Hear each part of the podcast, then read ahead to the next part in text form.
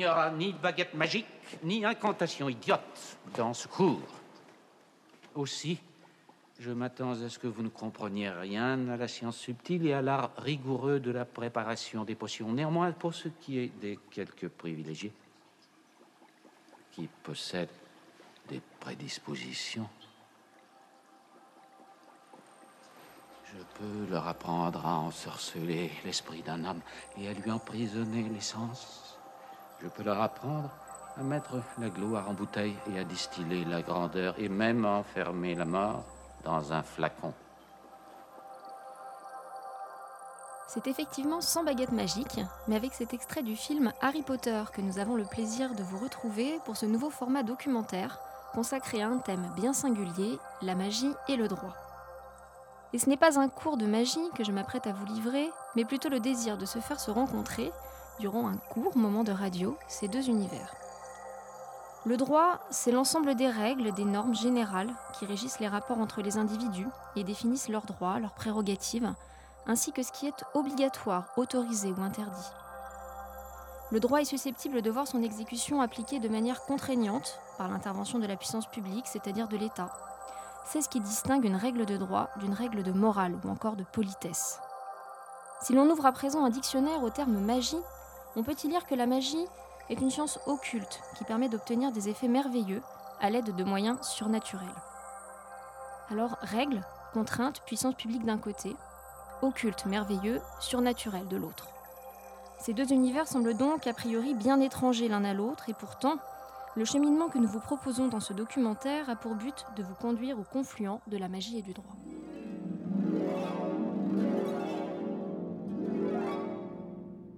La première étape de notre parcours nous conduit aujourd'hui à rencontrer Thibaut Rioux, directeur de séminaire au Collège international de philosophie et doctorant à l'ENS Ulm.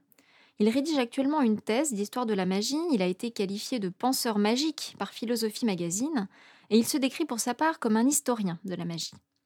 Afin de mieux penser déjà cet univers magique, c'est en premier lieu sur ce que signifie la magie que nous allons recueillir son analyse.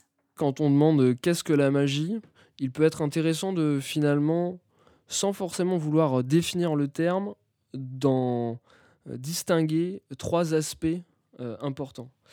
Ces trois aspects, pour moi, ils sont la magie au sens occultiste, on pourrait dire, au sens rituel, au sens illusionniste, et puis au sens philosophique. Alors, du par euh, occultiste ou magie rituelle, j'entends cette magie qui regrouperait, disons, l'ensemble des pratiques ou des traditions magiques, allant de la sorcellerie euh, euh, des campagnes jusqu'à l'hermétisme de, certains, euh, de certaines écoles, de certaines écoles philosophiques. Et finalement, ce qui se cache derrière ce terme-là, c'est avant tout peut-être la définition la plus intuitive du terme magie, c'est la manipulation des puissances occultes en vue de produire des effets. Le deuxième, c'est la magie au sens illusionniste, euh, ou on pourrait dire aussi la magie simulée, la magie de scène. Là, il s'agit de donner l'illusion de l'impossible ou l'illusion du surnaturel.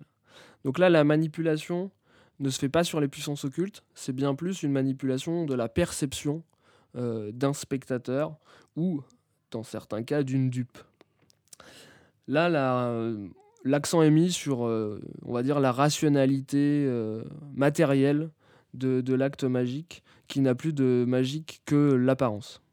Et puis le dernier sens, à, mon, avis, c'est quelque chose qui est un peu moins connu, un peu moins, euh, travaillé, c'est la magie au sens philosophique du terme, que là on pourrait plus envisager comme l'exploration du fonctionnement de l'esprit, alors que ce soit par le biais de l'animisme, de la pensée dite euh, primitive au sens de Lévi Brûle, euh, des pouvoirs de l'imagination, mais aussi ce qu'on se, se dit, euh, notamment par rapport à Gorgias, par rapport au pouvoir de la rhétorique.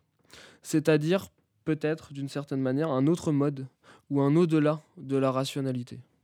Il y a un point extrêmement intéressant à souligner par rapport à, ce terme magie. Euh, en réalité, ce terme est un terme exogène, c'est-à-dire que ce n'est pas un terme grec. Les Grecs l'ont importé euh, d'un ailleurs, d'une autre civilisation, donc des Mèdes, euh, et donc l'ont récupéré pour désigner encore une fois, quelque chose de radicalement étranger à leur propre civilisation. Et c'est l'opération mentale que fait, euh, c'est la même opération mentale que fait Mauss euh, dans son esquisse d'une théorie générale de la magie quand il introduit pour euh, travailler cette question de la magie, il introduit la notion de mana. Là aussi, il va chercher chez les Mélanésiens, finalement, un terme exogène à, sa propre culture pour pouvoir penser correctement euh, cette autre, euh, cette altérité et tout un, tout un impensé aussi euh, de, nos sociétés.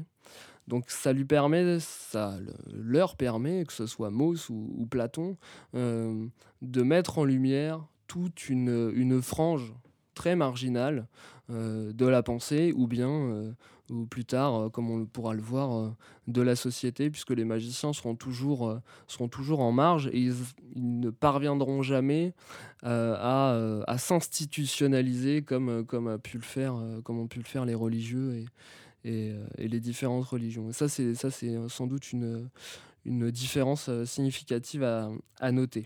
Tu ne laisseras point vivre la magicienne. Ce verset 18 du chapitre 22 de l'Exode affirme bien la condamnation religieuse initiale d'une certaine forme de magie, cette magie occulte, rituelle liée à la sorcellerie. Cette condamnation judéo-chrétienne se retrouvera aussi dans l'islam, et c'est finalement tout le bassin méditerranéen, toute la civilisation occidentale et orientale qui va partager ce rejet radical de la sorcellerie, qui est quelque part toujours autre. Cette condamnation prend ensuite une forme un peu différente, comme nous l'explique Thibaut Rioux cette condamnation-là, au Moyen Âge, pour moi, euh, les théologiens vont finalement verrouiller la question de la réalité de la magie en faisant euh, une opération euh, philosophique ou théologique extrêmement intéressante. En fait, ce que vont faire les théologiens chrétiens, c'est qu'ils vont nier la réalité des pratiques magiques. Donc finalement, ce qu'ils opèrent, c'est alors par euh, il y a plusieurs conciles, notamment au 7e siècle. Il y a aussi un, un l'édit de Rotary qui est un, prince lombard euh, au 7e siècle également, qui va condamner la croyance en la sorcellerie. Et finalement, pourquoi ils font ça Pour euh, justement essayer de, de, de lutter contre les restes de paganisme, mais non pas en luttant directement en condamnant la sorcellerie, mais en visant la racine des choses et en condamnant la croyance même en la sorcellerie. Et ça, ça va opérer, quand même quelque chose qui va euh, verrouiller, euh, on va dire, les, consciences et qui va éviter tout au long du Moyen Âge ce qu'on verra plus tard, c'est-à-dire les grandes chasses aux sorcières, qui elles apparaîtront euh, contrairement à ce qu'on pense régulièrement, hein, qui apparaîtront plus tard, à partir, globalement, à partir du 14 ou plutôt du 15e siècle. Sa très gracieuse et très chrétienne Majesté Henri VI, souverain d'Angleterre et de France, a placé cette fille dans nos mains pour y répondre d'actes hérétiques et pour être jugée en matière de foi. Tenez les saints évangiles dans vos mains et jurez de dire la vérité sur tout ce qui pourra vous être demandé. Je ne sais pas ce que vous allez me demander. Vous pourriez me poser des questions auxquelles je ne pourrais pas répondre. Vous allez jurer de dire la vérité sur tout ce qui vous sera demandé. Je jurerais bien volontiers de dire toute la vérité sur toutes les choses terrestres. Quant aux révélations que j'ai eues, je les ai dites à personne qu'à mon roi. Charles VII, seul et unique roi de France. Vous devez prêter serment. Même un roi ne peut se refuser à faire serment de dire la vérité en ce qui touche la foi. Je vous dirai tout ce que j'ai le droit de dire. Mais pour le reste, même si vous menaciez de me couper la tête, je vous le dirai pas. Une véritable chasse aux sorcières s'opère en France dès la fin du XVe siècle. Elle sera tout d'abord menée par les tribunaux ecclésiastiques avant que la justice laïque ne prenne le relais dès la seconde moitié du XVIe siècle, généralisant alors de plus en plus les condamnations. Œuvrera particulièrement dans cette chasse aux sorcières un grand juriste du XVIe siècle, Jean Baudin, qui écrira en 1580 un ouvrage consacré à la démonomanie des sorciers. Dans une analyse récente de cet ouvrage, des auteurs ont pu résumer ainsi le contexte de l'époque. Une imagerie populaire, une pratique judiciaire et une science d'élite se trouvent à la source du concept cumulatif de sorcellerie. C'est effectivement la procédure judiciaire dite d'exception, initialement réservée à l'hérésie, qui sera utilisée contre les accusés de sorcellerie, une procédure dans laquelle l'importance de l'aveu explique le recours à la torture. Et c'est aussi la démonologie, cette science du diable, qui sera le terreau de cette chasse aux sorcières. La magie occultiste n'est pas le seul univers que recouvre le terme magie. Une magie illusionniste, magie de scène, existe aussi depuis des millénaires. Ces pratiques, elles, ne sont a priori pas condamnées, et on peut tout au plus avoir à l'esprit une certaine forme de méfiance existant parfois à l'égard de cet art, comme en témoigne le célèbre tableau de Jérôme Bosch, intitulé L'escamoteur, associant de façon un peu négative la magie et la pratique des escamoteurs ou des voleurs. Malgré tout, cette forme de magie n'a pendant longtemps bénéficié d'aucune forme de protection particulière. Répertoire anonyme et partagé, tel était le lot de ces magiciens jusqu'au XVIe siècle. Il est temps à présent de quitter le champ d'une magie occulte, condamnée par le droit, pour nous intéresser à cette autre forme de magie. Un proverbe, mesdames, messieurs, nous enseigne que l'argent brûle les doigts. Je sais pas vous, moi j'ai eu chaud. Ce soir, si la magie est vraiment présente pour cette soirée inaugurale, peut-être alors que mon papier blanc peut prendre beaucoup plus de valeur et devenir un petit billet de 50 Merci beaucoup. Est-ce que ça vous étonne, madame, si je vous confie que c'est mon tour préféré? Ça n'étonne jamais. En revanche, ce qui va peut-être davantage étonner, mesdames, messieurs, c'est si après l'illusion du feu, l'illusion de l'argent, j'arrive à vous donner l'illusion de la vie.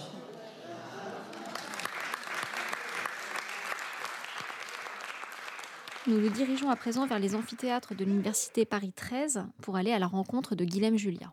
Cette discussion sur le thème de la magie et du droit nous conduit jusqu'à vous, car vous êtes maître de conférence en droit à l'Université Paris 13 Villetaneuse, mais aussi magicien professionnel. On vient de l'entendre avec un extrait de votre intervention au théâtre de la Criée à Marseille, lors de journées consacrées en octobre dernier au thème Protéger l'invisible. Lors de cette intervention, votre analyse juridique débute par un tour de magie. Alors, juriste magicien, parcours atypique qui, si je ne me trompe pas, vous a d'ailleurs conduit à étudier le droit euh, après avoir fait vos premiers pas en tant que magicien, et parcours qui a été marqué par la rédaction de votre thèse, L'œuvre de magie et le droit, publiée en 2013 aux éditions Larcier. On a entendu avant vous dans cette émission Thibaut Rioux, qui nous a livré une analyse historique de la magie, euh, des différents sens que pouvait revêtir ce terme. Alors, dans quel domaine se situe votre champ d'étude, l'art magique dont vous allez nous parler?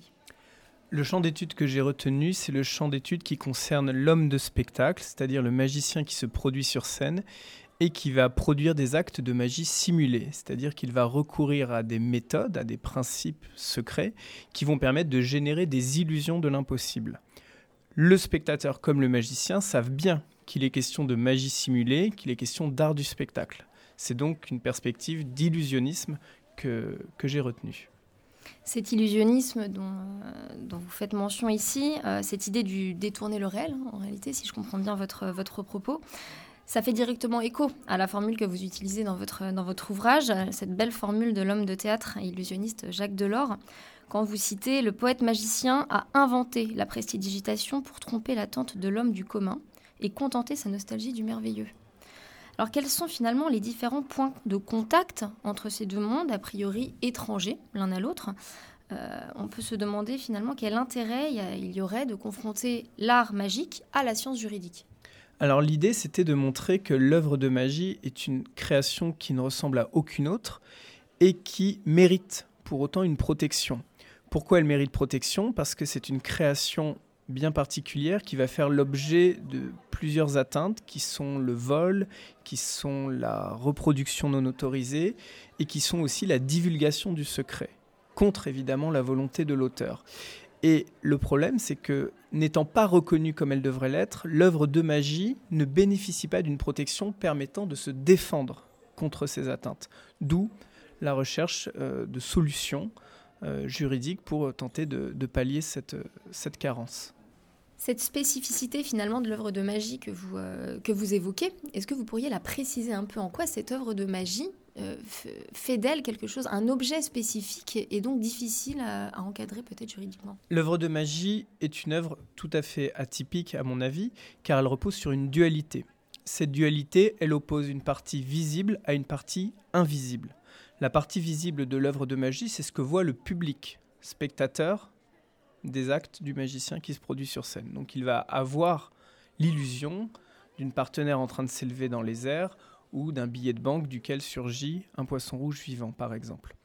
À côté de cette partie visible de l'œuvre de magie, il y a une partie invisible qui est ni plus ni moins que la partie cachée de l'iceberg, c'est-à-dire tous les éléments que le magicien va secrètement mettre en œuvre à l'insu de son public et qui vont permettre à l'illusion de se réaliser. La partie visible ne peut pas exister sans cette partie invisible qui repose sur la notion de secret, bien sûr. Alors là, vous évoquez quelque chose d'important, vous parlez du secret. Euh, je ressens dans votre propos que, tout se cristallise sur ce secret finalement. Et en quoi ce secret peut-il faire l'objet d'atteintes qui, euh, si je comprends bien ce que vous avez dit, euh, porterait donc atteinte à cette œuvre en elle-même? Je crois que d'abord, il faut nécessairement relativiser un petit peu la, place du secret dans la, réalisation de, de l'œuvre de magie. Je crois que le secret, c'est un préalable nécessaire, mais qui n'est pas suffisant.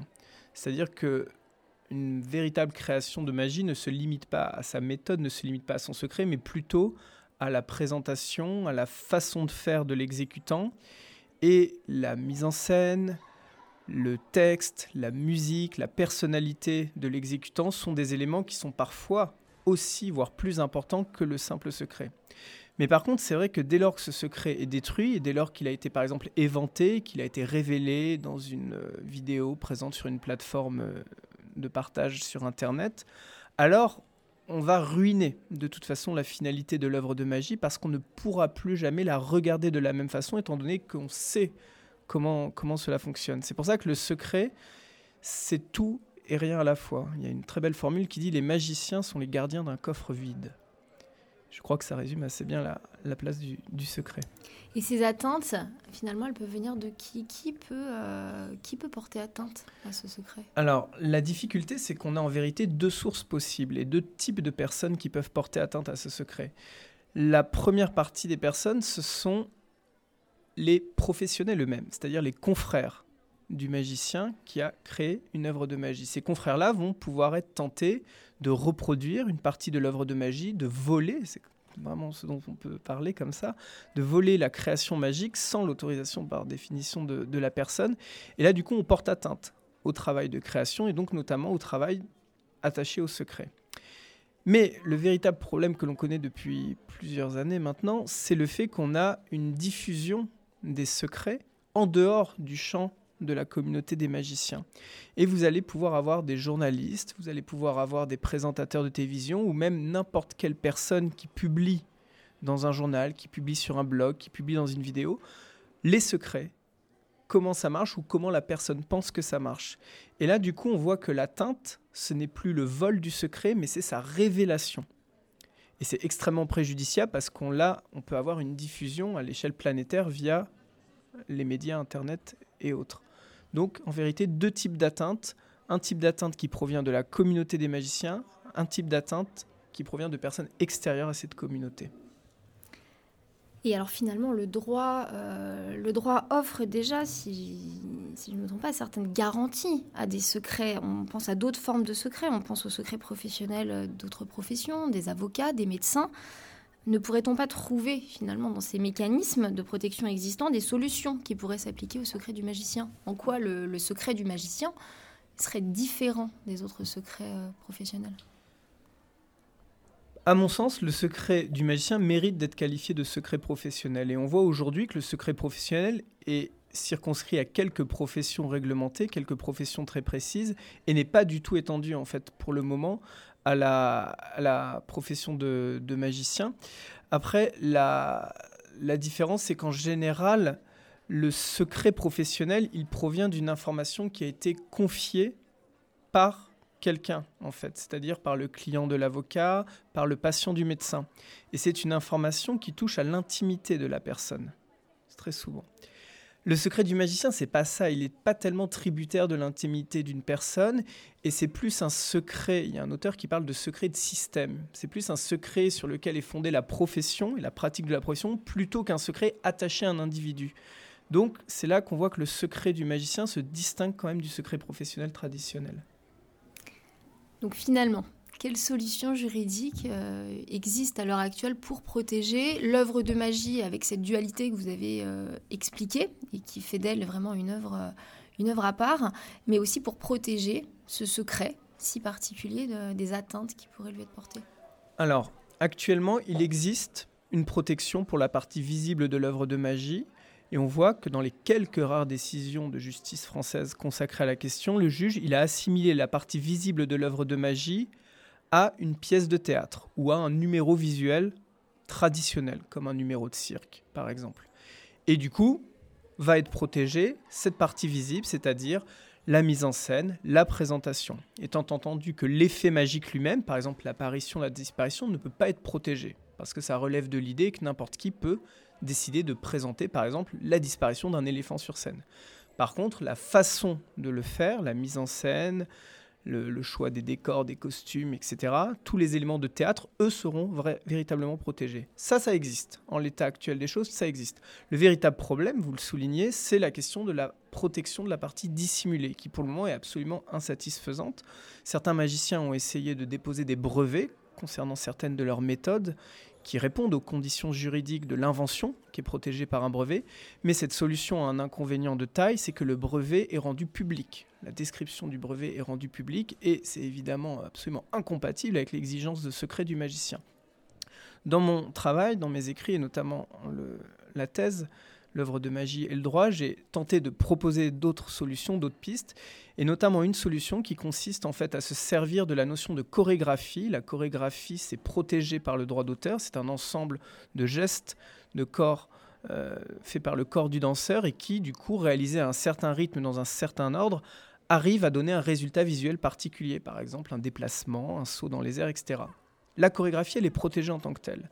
Mon idée, c'est de dire que finalement, quand on regarde la dextérité du magicien, on se rend compte que le magicien, pour faire disparaître une carte ou une pièce entre ses mains, il va bouger ses doigts dans un certain ordre, dans un certain rythme, en vue d'un résultat particulier, l'illusion de la disparition de la pièce. On a donc finalement une chorégraphie qui se ferait non pas avec tout le corps, mais avec une partie du corps, très souvent les mains. Prestidigitation, prestidigitis, c'est l'agilité des doigts littéralement. Et du coup, cette chorégraphie repose sur des mouvements visibles, mais aussi des mouvements secrets. J'ai donc eu l'idée de nommer cette chorégraphie la chorégraphie de l'invisible. Et l'avantage, si elle est reconnue en tant que telle, c'est qu'il n'y a pas besoin de créer une nouvelle loi, de créer de nouveaux textes. On va se servir de textes existants qui consacrent déjà la protection de la chorégraphie, mais en montrant que la chorégraphie peut être appliquée à autre chose que le domaine traditionnel de la danse. Ce serait, me semble-t-il, une piste intéressante pour protéger la partie secrète du tour de magie, en tout cas quand cette partie secrète repose sur la dextérité digitale du magicien. On comprend donc que le droit a su se mettre au service d'une certaine forme de magie, cette magie illusionniste dont les numéros peuvent être protégés, mais que finalement la spécificité de cette œuvre, inhérente au secret de son magicien, révèle une fragilité que le droit ne parvient pas encore à pleinement protéger. Si l'on revient, pour finir notre parcours documentaire, à la triple acception de la magie que nous a donnée Thibaut Rioux en début d'émission, il reste encore un champ que nous n'avons pas exploré. Quittons à présent potions, chapeaux et baguettes magiques pour nous tourner vers une autre magie, la magie au sens philosophique. Nous allons pour cela recueillir les propos d'un spécialiste de cette question, professeur de théorie du droit à l'Université libre de Bruxelles, directeur de la collection Perspectives critiques aux presses universitaires de France, Laurent de Sutter a notamment publié un ouvrage intitulé Magic, une métaphysique du lien. Le terme résonne en anglais, magic, mais la question qu'il pose dans cet ouvrage est beaucoup plus universelle, pour ne pas dire essentielle. Il s'agit ici de partir non pas de la magie, mais du droit, et plus précisément de la notion de lien social, puisque c'est par cela que débute la réflexion de Laurent de Sutter dans cet ouvrage. Et donc cette expression de lien social, surtout quand on met le droit à son service, quand on dit euh, au fond le lien social ça existe parce qu'il y a le droit qui est là pour contribuer au renforcement du lien social ou que sais-je, euh, j'ai toujours trouvé que c'était, euh, ça tapait complètement à côté, que ça permettait ensuite toutes les politiques possibles. Je veux dire, ce lien social c'est une catégorie tellement vague qu'on peut ensuite en faire, en faire ce qu'on veut. Et surtout lorsque l'on y implique le droit, ça faisait, si vous voulez, ça mettait complètement de côté ou ça oubliait la technicité effective euh, du droit, c'est-à-dire euh, l'ensemble des euh, rapports qui sont constitués opération par opération, une fois que l'on est impliqué, si vous voulez, dans, le, dans, la, dans, quelque, chose qui ressemble à, quelque chose qui ressemble à du droit. Donc j'ai voulu pour repousser la question du lien social à un horizon d'insignifiance, m'interroger sur ce qu'est le lien de droit, ce qu'on appelle lien de droit, euh, vinculum iuris, c'est quoi cette chose? Et, euh, et, voilà, et donc j'ai voulu creuser cette affaire en, retournant là où il faudrait qu'on retourne à chaque fois, euh, à savoir au droit romain. Euh, la manière dont le droit travaille, fabrique des liens entre vous et moi, entre nous et des objets, entre des objets entre eux, entre des abstractions et des objets, etc., ou entre des abstractions et nous. Bon, pensez à une université, pensez à un patrimoine, etc. eh bien, quand on remonte aux origines romaines, de la question fond de l'établissement des liens, c'est-à-dire au fond la question de l'obligation, eh bien on retrouve là toute une série d'opérations qui sont des opérations que l'on peut, de fait, à juste titre, appeler magiques, si jamais euh, on accepte évidemment de modaliser ce que l'on entend par, euh, par magique ou par magie, de manière, de manière extrêmement précise, de manière là aussi euh, extrêmement technique. Et je crois que c'est ce que le, droit romain nous permet, par exemple, à travers la, cette, cette institution absolument fascinante qu'est l'institution du Nexum. Nexum était la forme participe passé du verbe nectare, qui voulait dire nouer ou attacher. Il s'agissait de garantir à un créancier confronté à un débiteur rencontrant des difficultés à apurer la dette qu'il avait contractée à son égard, le bon remboursement de celle-ci. Le débiteur, ou une personne sur laquelle il disposait de la patria protestas, se portait garant de ladite dette en se constituant otage du créancier le temps que ce dernier fut remboursé de ce qui lui avait été emprunté. Mais une telle constitution de garantie ne se réalisait pas d'elle-même. Pour qu'elle opérât, il convenait d'accomplir une formalité très particulière. Cette formalité consistait en le prononcer par le créancier de certaines paroles rituelles, prononcées effectuées tout en tenant une quantité déterminée de pièces de bronze ou as dans une main, ainsi qu'une livre du même métal dans l'autre, ce qui entraînait aussitôt l'entrée en vigueur de la garantie. Dans le cas du Nexum, les paroles rituelles en question n'étaient pas des simples mots. Elles adoptaient la forme de ce que les Romains appelaient damnatio, c'est-à-dire une malédiction pouvant sortir son effet au cas où le débiteur ne s'exécuterait pas. tout l'enjeu, c'est de parvenir à une définition de la magie. De fait, euh, la magie, euh, magie, c'est un mot très euh, très vague qui recouvre toute une série de domaines difficiles à disons à, articuler entre eux. Il s'agit évidemment pas de prestidigitation. Il s'agit pas non plus de magie au sens où on ferait au sens des filtres magiques, au sens de la sorcellerie, au sens de, l'occultisme ou que sais-je. Il s'agit de la magie dans un sens extrêmement restreint. Euh, qui était au fond déjà celui qu'utilisaient euh, Marcel Mauss et Henri Hubert dans leur fameux, dans fameux essai sur, euh, sur, sur, la, sur la magie, ce fameux article, euh, c'est-à-dire la question de l'efficace. Euh, une efficace absolument nécessaire à l'intérieur d'un espace, d'un monde, le nôtre, qui est au fond absolument contingent, c'est-à-dire tout ce qui se passe dans notre monde pourrait très bien se passer autrement. Comment se fait-il qu'il y a certaines choses qui se passent absolument, nécessairement, quoi qu'il arrive? Et euh, c'est-à-dire quelle est l'efficace nécessaire que peuvent avoir les choses? Il y a un anarchisme de la magie, proportionnel à la robustesse des liens que les mages peuvent établir entre liables, et inversement proportionnel à la contingence de l'ordre des liens au sein duquel ils interviennent. Plus cet ordre est contingent, moins la magie relève de l'anarchie. Mais plus il se prétend nécessaire, plus la nécessité propre à la magie risque d'entraîner sa défaite de rendre manifeste le fait que sa nécessité n'était que rhétorique. Et ce terme fort dont vous parlez, euh, d'anarchisme de la magie, que l'on vient d'entendre d'ailleurs dans une deuxième lecture de votre livre, pourquoi vous parlez d'anarchisme de la magie? Anarchiste euh, au sens où elle fait mentir, euh, où le droit, en tant que magique si vous voulez, fait mentir tous les principes, fait mentir toutes les archets sur lesquels, euh, avec lesquels on tente de l'expliquer, on tente de le justifier, on tente de le légitimer, on tente de folklore en fait cette espèce d'évidence un peu brutale euh, de son mode d'efficace propre. Dans un essai surprenant consacré à la série des films de Harry Potter, Jean-Claude Milner a récemment soutenu une thèse proche. Bien qu'elle s'inspire du principe opérateur à l'origine de l'ordre du monde, la magie présente toujours un visage contraire à cet ordre. En ce qui concerne Harry Potter, cette hostilité a pour cible le système de management capitaliste par lequel, dans le monde des magiciens, il est tenté de mettre fin à cette anomalie qu'est Poudlard, en tant qu'elle implique un contact avec le monde des non-mages, des moldus. Il n'y a de magie que révolutionnaire. On a débuté cette émission par un extrait du film d'Harry Potter. Et on vient de l'entendre avec une autre lecture de votre ouvrage. Vous faites référence à un essai dans lequel Jean-Claude Milner livre une analyse très différente du monde magique d'Harry Potter. C'est un, livre qui m'a intéressé pour ça, justement, parce qu'il décadrait euh, la magie de, son domaine de, merveilleux, la magie c'est toujours un peu merveilleux, etc., pour en arriver à l'idée qu'elle puisse faire quelque chose, et que ce faire soit un faire, soit quelque chose qui soit de l'ordre de la disruption d'un certain ordre. Or, comme moi, ce qui m'intéressait, évidemment, c'était de rompre, d'utiliser le droit et les liens entre droit et magie pour rompre l'idée de lien social, qui est une idée dont je vous ai dit qu'elle ne me convenait pas du tout.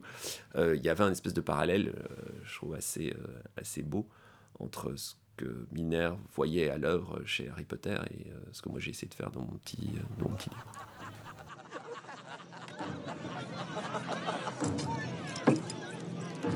La magie est la sève qui nourrit l'immensité de l'univers. Oubliez tout ce que vous savez, vous croyez savoir. Fiez-vous uniquement à votre intuition. Alors, le pouvoir de dominer le monde se trouve dans quel doigt? Pas de magie sans droit et finalement pas de droit sans magie. Comment le droit peut-il protéger l'œuvre de magie dans toute sa spécificité et inversement le droit peut-il en soi être magique? Autant de questions qui n'ont donc pas encore forcément trouvé leur réponse, mais qui révèlent une analogie plus forte que l'on aurait pu le supposer entre ces deux domaines. Quoi qu'il en soit, c'est entre les mains du magicien que je vous laisserai aujourd'hui, sur un magnifique poème de Jean Cocteau écrit en 1947. Hommes aux mille mains, je vous salue. N'êtes-vous pas représentatif de ce temps et de cet espace qui se mélangent pour nous tromper et nous opposent leurs murs innombrables? Hommes aux mille mains, ce que vous nous faites croire est plus réel que le réel qui est un rêve, car dans cette partie, vous tenez le rôle du sort et du mystère. Vos mensonges nous émerveillent davantage que notre pauvre vérité. Hommes aux mille mains, je forme des vœux pour que votre art se lègue, car il s'adresse à ce que le monde conserve en lui de meilleur, l'enfance.